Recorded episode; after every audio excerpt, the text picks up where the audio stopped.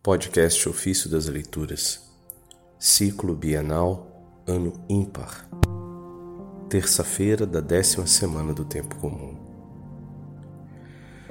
Nós não pertencemos a nós mesmos, mas a quem nos comprou e resgatou. Do comentário sobre o profeta Isaías, de São Cirilo de Alexandria, Bispo. Suas vias são todas retas.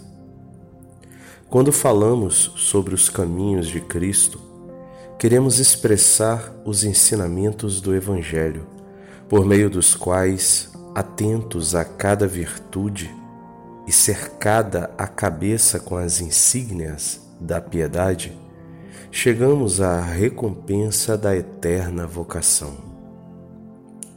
Estes caminhos são mesmo retos, e neles não há nada de ambíguo e perverso.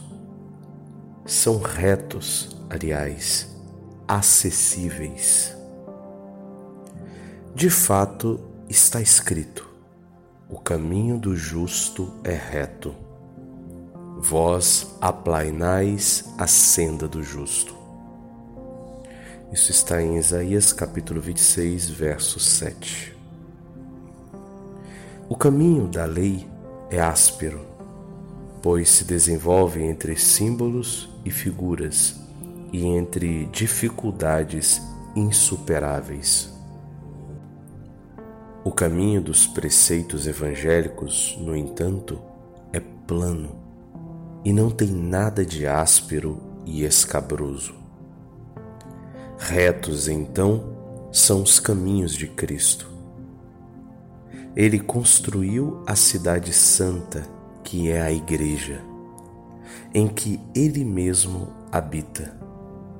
Mora, em verdade, nos seus santos, e nós nos tornamos templos do Deus vivo, pois, pela participação do Espírito Santo, temos Cristo em nós.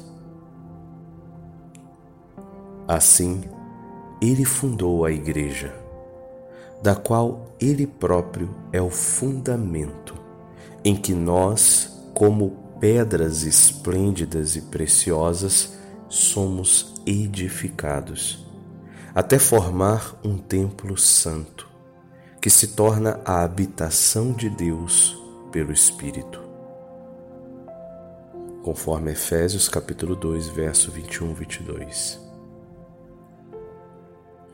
Absolutamente inabalável é a igreja, que tem Cristo como fundamento e base estável.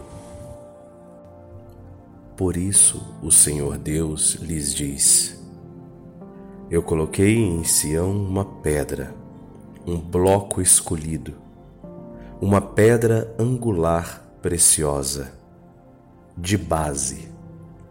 Quem confiar nela não tropeçará. Isso está em Isaías 28, verso 16. Ele então, fundada a igreja, resgatou seu povo da escravidão. Estendido no chão o tirano, arrancou-nos de Satanás, libertando-nos do pecado e nos colocou sob sua proteção. Mas não por isso pagando um preço, nem por meio de resgate.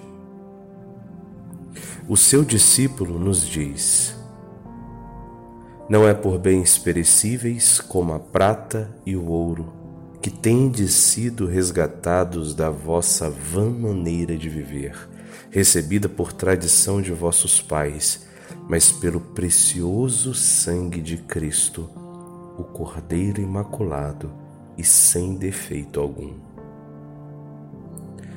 Isso está na primeira carta de Pedro, capítulo 1, verso 18 e 19.